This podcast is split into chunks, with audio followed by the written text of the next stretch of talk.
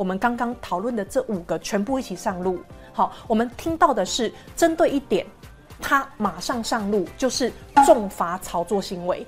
哦，这个会先哦，马上上路。听到我们听到的是这样子。哦，就是打团购的会先。对对对，对打团购，然后你在垄断那个预售屋的那个交易的这个部分会先。欢迎收看《来点房知识》，我们今天又请来了一个非常厉害的神队友，而且他不止神。他还审美，我们欢迎真善美地震士黄一真黄代叔。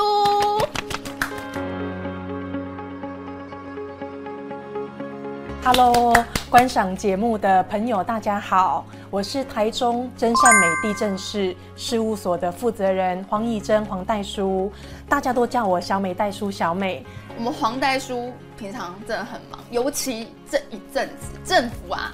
什么都是税，对于房地产，它改了非常非常多次的税，是是，房地合一啦，然后前一阵子房地二点零啊，是，然后这次又来一个叫什么平均地权条例草案，是，请问黄大叔，这个到底是在改什么东西？好，对，那个谢谢主持人，我跟大家分享一下，我们现在炒的沸沸扬扬的平均地权。地权条例的草案，好，它其实它对于内容有一个很大的修正。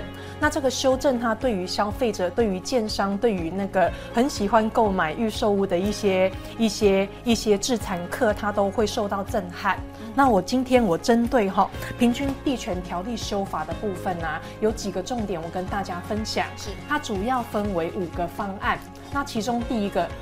最近太多人在讨论的，它针对预售屋，好，它限制政府，它明确的立法要限制预售屋的转售以及转让。以前我们都会看到，哈，过去大概十年来，我们会看到很多的建商他推案，好，那他推案的话，他会有很多的消费者去跟他买预售屋，是，所以前一阵子比较比较大家都很。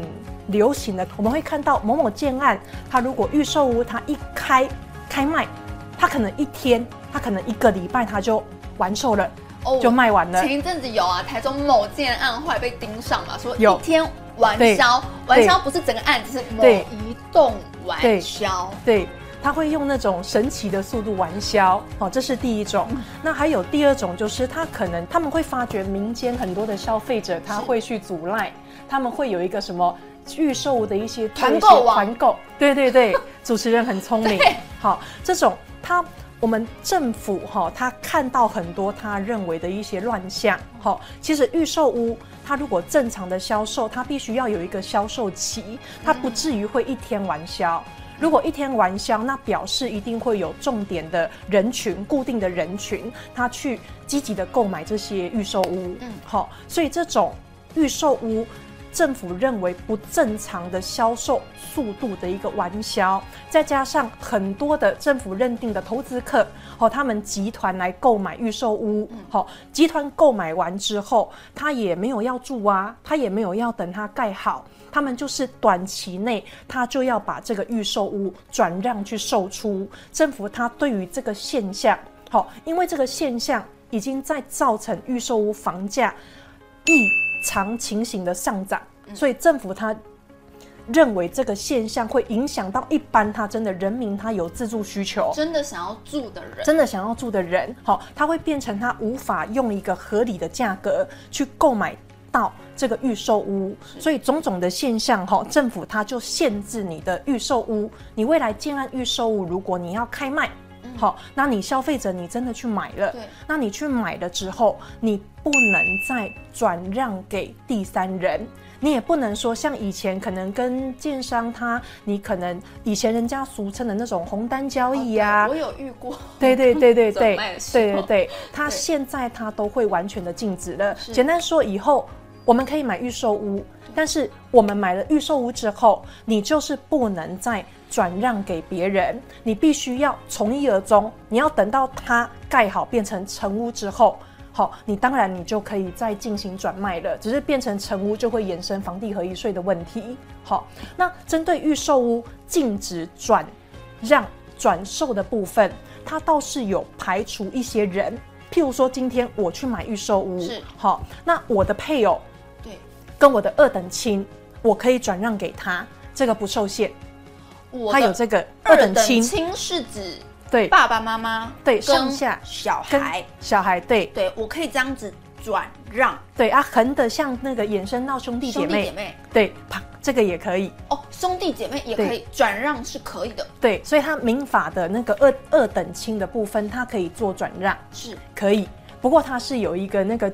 次数的限制，它目前暂定是每两年给你转一户，每两年转一户，每个人每每两年只能转一户，对，转一户。那夫妻有一起算吗？夫妻算，因为夫妻等于说是配偶，我们是一体的，是不是？我们我们我们是一体的，没错。可是我如果转让给我的太太，我的老公，也是每两年是限制就是一户。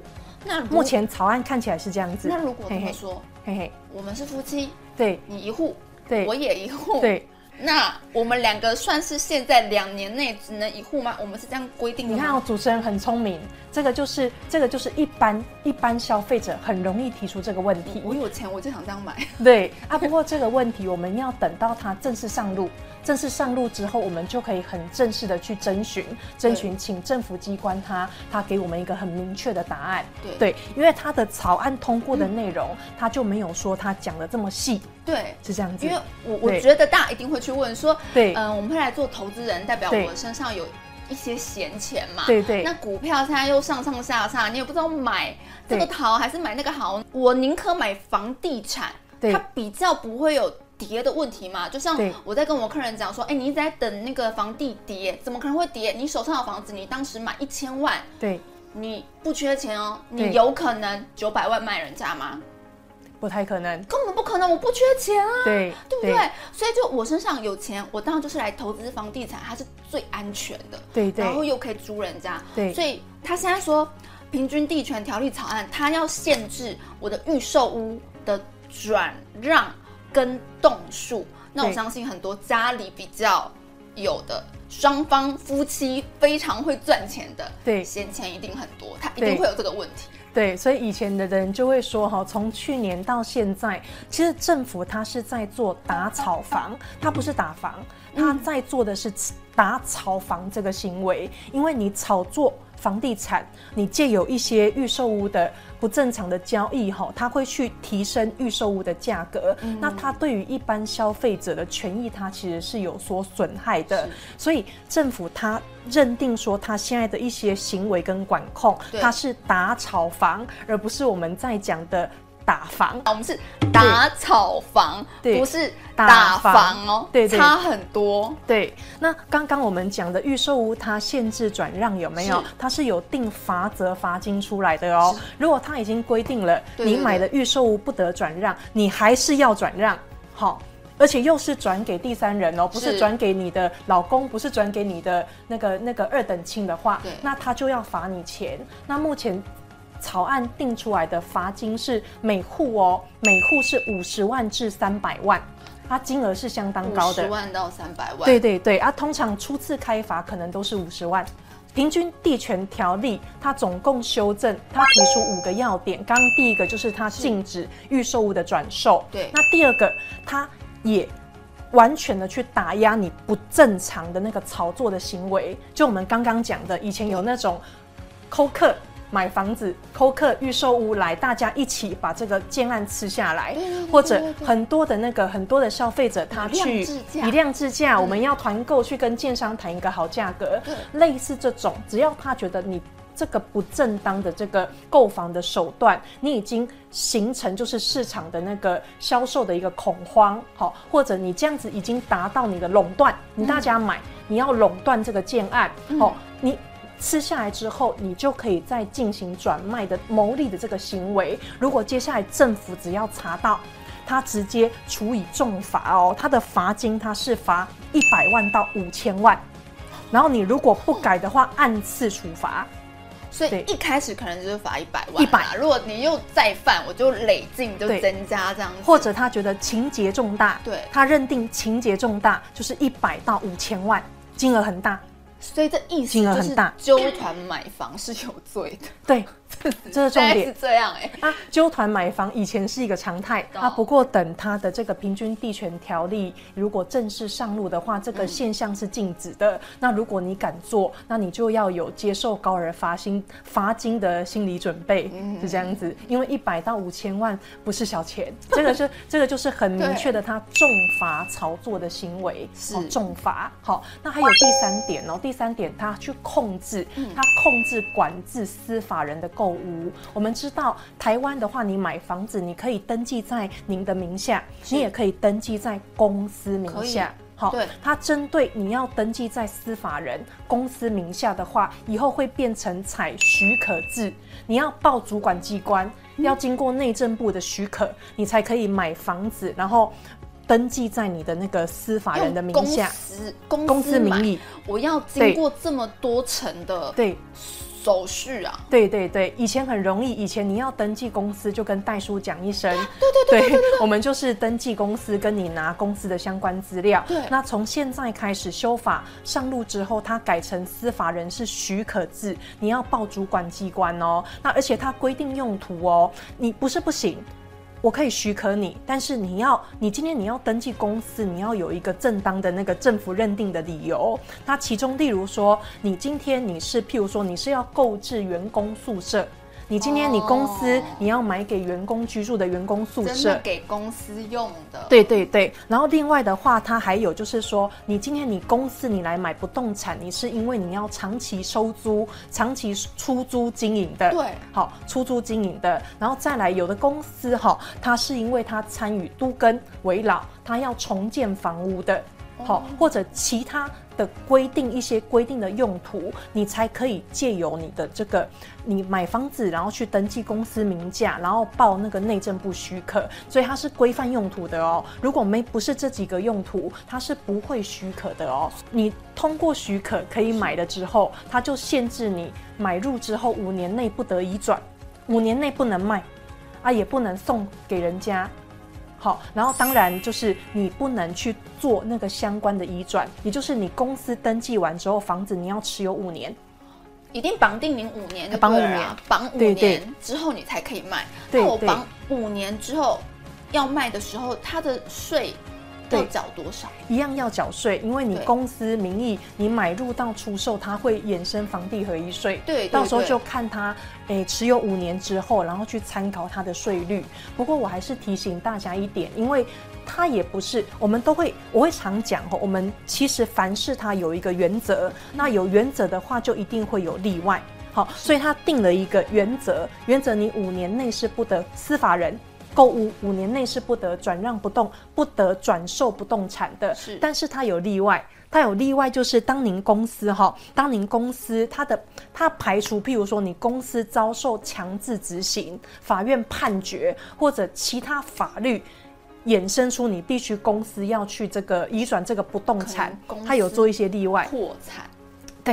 主持人很聪明，破产，对对对，或者负责人对。跑路对。之类的，对对对，或者一或者有一些相关的那个公司法哈，一些合伙法，它有一些你必须要处分公司不动产，它如果去影响到其他，因为其他的法律哈来造成的五年内移转，它就可以不受限制。哦，那比如说我是股份有限公司，对，我若要拆伙，对。我就可以卖，对不对？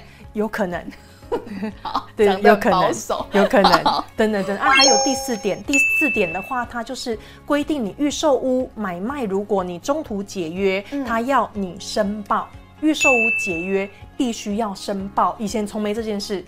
以前从来没有，你预售屋买一买，你要退掉。从来没有，就是 我跟建商乔好就好了。对对对 对，真的，以前是这样。他现在是管制说，你预售屋，你买卖如果预售屋人家不买了要解约，他要你三十天内，他必须要去申报解约的资讯。那如要去哪里申报？一样，他到时候会有主管机关，所以我也是要找代书。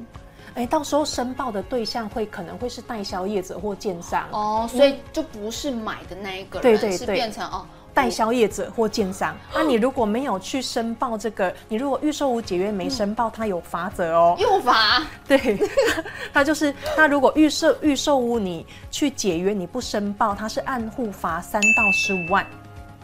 暗户暗户，好，真的是万万岁哎！对，所以他罚金真的真的真的是不小。那我们刚刚已经讨论了哦，你看哦，他如他重罚炒作，对，你炒作的话，他罚你一百到五千万，然后他禁止你单户的预售物的转让，对，你如果。不听的话，他罚你就是五十万到三百万。对，然后真还有刚刚我们预售如果解约，解约的话，你如果一样你没有遵守规定的话，他要罚你三到十五万，这些金额都很大，对不对？那他又建立了最后一个最后一个制度，就是检举制度。这些东西，因为政府他们他们有很多工作，他可能没有办法查核的很严重，所以他建立一个奖金制度，他给。全台湾的人，只要你有空，好，只要你有证据，你有查到，你可以主动去做检举。那你要持有效的那个证据哦，去跟政府机关检举。那你检举，如果政府机关听检举者提供的证据，他去做一个查核，真的查到了，然后真的收到那个罚金了，他就从这个收到的罚金里面提拨一部分的比例，多少？还不知道，还不知道，对对对，他问的很好。啊。不过还不知道，他目前是说提拨一部分的比例给这个检举者，所以他就是，所以他我们我们刚刚在聊的就是平均地权条例，他总共修正了五个五个比较重要的一个问题点，对，然后预计他现在草案过了，他接下来是等他那个正式的上路。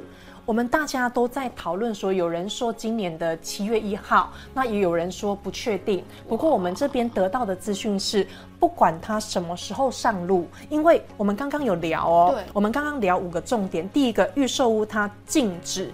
转让跟转售是好，那第二个，他司法人要买房子，他变成许可制。那第三个，他要重罚炒作行为。对，好，那第四个，预售屋解约的话，他必须去做去做一个。去做一个申申报的动作。对，那第五个，他创造一个检举制度，让人民可以检举去收收奖金。他这五个哈，就算他真的要上路了，但是他他其中两个，譬如说，你看哦，检举制度他要定，但是他是不是刚刚主持人就问的很好，你要。给我多少？给我多少？给检举者多少奖金？重要。好，那时价登他要求他要求预售屋解约要申报，但是他要有明确的一个章程出来。对，好，还有你的单户，你单户你不要让消费者去做一个转售，预售屋不得转售，那你都必须你的母法定出来，你要有一个配套措施，不然你会造成很多的民怨。最近就有那个主持人刚刚也有问我，那我们的客户也有问我，好，他今天上路了，嗯，如果我我买预售屋上路，他上路说我不能转卖，可是今天我买预售屋的当下，我是因为调职，我从台北调来台中，嗯，所以我来买台中的预售屋，但是我公司在下一个命令要把我调去海外。要我去海外，那我没有办法到台中就职，那我因为这个因素，我必须要转售，就这样子罚我五十万到三百万，公平吗？不公平啊，真的不公平，所以他就会配套，他会配套说，他的确现在有定一个出来了，你如果今天你一般人哈，你买了预售屋，但是你发生重大事故，或者你自己本身好，你遭受强制执行。哦，可能一些拍卖、一些债务纠纷，或者家人的一些纠纷影响到你，好，你强制执行，好，你发生重大变故，或者你或者你的亲人，你有重大医疗事故，好，你必须要付高额的那个医疗医疗费，这些重大的意外导致你没有办法去继续缴。没有办法承担这个房贷，对对对，你没有办法继续去去缴这个预售物的期款啊，你真的无力去无力去付款的话，他这个情况一样可以个案去报备主管机关，那主管机关他如果。认可的话，他就会同意让你可以去转售这个预售屋，所以他有搭配这个例外的条款。主持人问的很好，什么时候会上路呢？嗯、那也很多人说比较保守，说要看政府机关的公布。嗯、那我们就是认定说，他什么时候公布，新闻会告诉我们。好，那政府机关他一定会公开告诉我们。是但是他上路，他不会我们刚刚讨论的这五个全部一起上路。好，我们听到的是针对一点。他马上上路，就是重罚炒作行为。哦，这个会先哦，马上上路。听到我们听到的是这样子。哦，就是打团购的会先。对对对，打团购，然后你在垄断那个预售屋的那个交易的这个部分会先，但是其他像这个单户的预售屋，好禁止转让转售，还有你要建立那个检举制度啊，哈等等，他这些倒是他们认定说会是一个会有一个日出条款，他会在他的母法出来，然后安排子法跟安排他要程序要如何定定一个很完整，他才会择。日的去施行，所以他不会说贸然这五个这五个影响这么大的同时上，不会不会，他们会就最严重的炒房的先上，那其他的会有配套措施，然后再择日公布。嗯、这个是我们目前听到的是比较偏合理性的是这个样子，只是说时间的长短。那刚刚我们黄代书讲了，就是它主要不是要打房。它主要是要打炒房，是，所以它一定是先打团购这件事情，对对，就是它抑制你房价不断的飙升。如果预售屋它禁止换约嘛，这其实应该就是百分之九十是箭在弦上，对，就是百分之九十是确定的。那它会不会影响到我们自住客的权益？那个主持人问的很好哦，就是你预售屋相关的这些规范上路之后。嗯好，它会不会影响到消费者的权益呢？我们刚刚有讨论到，有消费者在问嘛，我如果是非自愿因素售屋，你要罚我，不太合理，嗯、所以政府它。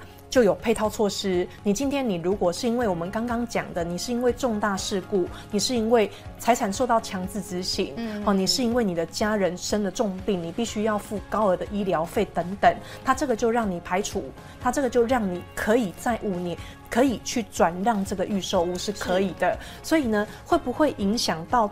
自助要住的对自助消费者的权益，嗯，我们去参考朋友跟相关专业人士的意见，嗯，原则上是不会的。因为今天你今天你自住者，你来买预售屋，嗯，你的需求的原点一定是你是要自己住这个房子。好，嗯，那你自己住这个房子，我是要买我们自己住的房子啊，那我干嘛就是在在短期内。短期间去做一个转卖，一般应该是不会的。所以他现在这一波在在控制这个预售物的转让的相关规定，他认定说它影响的是短线的投资客，哦，短线的一些投资性的客人。那对于自住客的。自助客的权益的话，我们一般是普遍不觉得受影响，那反而我们会觉得说，因为它这个机制会使得很喜欢买预售屋的那些短线的投资客，他会他会退场。好，虽然过去十多年来，预售屋常常都是先被某些特定的族群先全部买走了。对，好，那可是现在它这个一上路的话，那预售屋它。比较能够回归到一个比较健全的市场，它就真的就是卖给自住客正常的价。对对对，但它不会比你现在看的房价低，no，这个很重要哦。对对，它不会比你现在的低了，因为它毕竟已经到这个阶段。对，它只能抑制它，对，快速往往上冲了。对对，它很重要。我们我们现在的房价。我们什么东西会去影响到房价？它其实就跟我们建商他去购买土地、购置土地的成本，嗯、还有他建商买的土地，他要盖房子啊。那盖房子的话，就会衍生它的营造成本，哦，它的人力的一些成本，好，所以。这些种种都会去影响到他去他去计算一个房价的一个一个因素。可是现在大家现在其实消费者很聪明，大家都会看新闻，新闻都报得很很很明确。现在就是全全国全世界的原物料它一直在上涨。对，好，那人力的部分，营建的人力一直在缺工。对，好，那土地因为物以稀为贵，土地的价格一直在上涨。对，好，所以。这些种种的因素加起来，我们如果消费者他想说，因为政府这样子打炒房，有没有控控制预售屋的买卖，想要让房价跌，那我是认同那个主持人讲的是，其实是很难很难。那只是说，因为这一波它它会让这些本来很喜欢买预售物的投资客，他会比较没有办法进场，那会变成说，反而消费者他会他可以自己。多去，因为他自住的需求，他可以多去观察建商，他可以多去看建案，可以看。对对对。哦，我想再问一下黄代书哈，因为我们现在刚刚有提到那个我们的这个平均地权的这个条例草案是快上路了嘛？是是。那这一阵子是不是特忙呢？就是 凯咪又在问重点了哦。很多的投资客他可能一两年前买了不少预售屋，好，那接下来要禁止转让了哦，所以他会希望在新的政策上路之前，他希望把他手上多余的预售屋能够卖掉，所以他会也许会，如果消费者出来看，嗯，蛮有机会，你会挑选到你喜欢的预售屋啊，而且投资客他希望能够平价移转。他可能他没有要赚很多，但是他也不想要赔，那他可能平价做一个移转的预售屋，现阶段买到是很有可能的。所以现在的预售屋的一个换约的资讯，目前就现在还没上路前，目前是热络的，是真的。这时候应该就是所谓的捡便宜啦。哎，有人这样子说，对，对嗯。感觉这个意思听起来就是现在可以捡便宜，不是只说比他原本买的便宜，对，是指你现在新的预售屋跟他当时一两年前买的预售屋比起来，它比较便宜，它可能是平转。对，我觉得平转的几率是蛮高的，蛮高的。我们我们不要求说一定要买到很便宜，一定要对方赔钱卖，因为大家都知道赔钱的生意。没有人，没有人会想要做啊！但是他愿意平价的做移转，现在是很有很有希望的。对，如果你要他赔钱，他可能会宁可硬着头皮让他过忍耐。对，没关系，好，我卖不掉，那我也不想赔，那我就硬着头皮。过户，我顶多就撑你这个房贷，我把你租出去。对对，这也是一个方式。对对，所以就现在的消费者来看的话，是可以多看看，多出来看看，然后多多看看符合您需求的房子。嗯，现在其实倒不失为一个多看多观察，然后可以找到你的喜欢的房子的一个时机。嗯，对，刚刚那个凯咪有讲哦，为什么一系列的政府的一些打炒房的策略，嗯、现在房市一样这么热络？我们刚刚就有提到了。很多重要的因素，那，诶、欸，小美袋鼠也想要跟大家讲，房价会涨会跌，未来真的会涨吗？我们都不是没有办法去断言。那但是我们就整体面来看，我们今天什么会构成一个那个新城屋、预售屋房价的一个定定是怎么来的？嗯、第一个土地，哦，土地的成本；第第二个营建。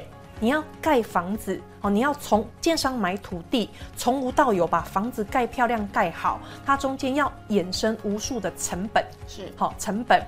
那我们现在最热络，大家都知道，就是我们的土地减少，价格上扬，然后建商盖房子，但是所有的营营造原物料的成本全部都是上涨。好，现在又在全球在讲那个碳中和，碳中和，所以。所有的原物料都上涨，然后第三个缺工，营建建筑的工人，他们想要盖房子，想要找工人，可是找不到，现在缺工，所以这三个因素它会去影响房价的定定。好，那以前没有这个问题，可是现在出现这个问题，所以房价。会不会上涨？有时候我们必须要用我们的眼睛，我们去看一下很多重要的一些节目的一些讨论，或者我们去看一下我们新闻的报道，我们就会知道说什么因素。好，刚刚讲的，再加上通货膨胀等等一切因素，我们会去如何的影响房价？那以我们现在看起来，我们刚刚讨论的那些因素，好，它有可能我们不断演哦，它有可能很大，真的会影响。房价看它是缓缓的上涨还是如何上涨，所以现阶段如果说我们要给消费者一个合理的建议，我会跟大家讲说，今天消费者您不是投资客啊，你不是要做短线的买卖，好，那你要去询问你的，你要去问您自己的本心，哈，你今天你是不是现在有买房子的需求？我们以前古代有传下来的话嘛，古人都会讲说有土。私有财，嗯，好，那房地产它就是一个循环，虽然中间会遇到疫情，对，虽然中间会遇到很多台湾有政治因素，那全球有一些景气的一些相关的因素，嗯，种种因素，但是房地产它就是一个循环，对，所以我们要在如何在这个循环中，我们去购置我们的不动产，那因为通货膨胀，那本来不动产它真的是一个很好的一个保值的一个很好的管道，嗯，所以。我们我会跟在看节目的朋友讲说，现在这个阶段虽然政府在打炒房，嗯，订定了很多的方案，但是如果说今天您您本身你就是真的很希望买自己住的房子，还有你很努力。所以你有累积资金，嗯，那你你认同说不动产它是一个能够长期拥有保值的一个标的物，那你也可以长期的自产啊。好，今天你有自住的需求，那你也有长期自产的需求，那你希望。以你的现有的资金去做好一个财务分配，那你希望把你的不动产纳入你人生中的一个规划的一个很有智慧的一个消费者的话，那我认为买房它当然是我们人的一个自住需求，有也是一个必要性的。所以现阶段我会希望说，有需求的、有以上需求的同仁，他能够多出来看看，多出来看看这个预售屋建案，多出来观察这个成屋的一些市场。那我觉得现阶段跟将来不动产的购置然后买房子，我觉得都是一个非常，我认为是一个重要。我们经由自己的一个正常的判断，但是买房子它真的是一个很快乐，啊，会让人觉得很喜悦。然后也是一个很高兴的事情，是这样子。嗯、我们今天的总体总结呢，我们看起来就是，哎，所谓的政府打房，不是，它不打房，它是打炒房。炒房，所以总结呢，就是房价会不会再上升？以我们 有眼睛看得懂的、有脑袋的，你去评估、去判断，跟我们这样以上给你的经验跟答案，就会知道它会不会涨。嗯，会不会跌哦？嗯、这个应该蛮好去判断的啦。那你现在如果还不买，你有可能你现在可以买到三房的钱，等到你要买的时候，你可能只剩下只能买两房，你的钱还是一样的，但是它往上了，我可能就少了一个房啊，对不对？所以。以大家一直觉得说哦，我要等它跌，等它跌，我觉得嗯，可能不是那么好等哦。对，所以谢谢我们今天我们的黄代叔，谢谢你今天要来跟我们解释这个哇，改了这么多，改了这么复杂这个税，真的很谢谢黄代叔，谢谢，谢谢大家，谢谢。我是汉刚凯咪，我是小美代叔，今天谢谢收看，来点房知识。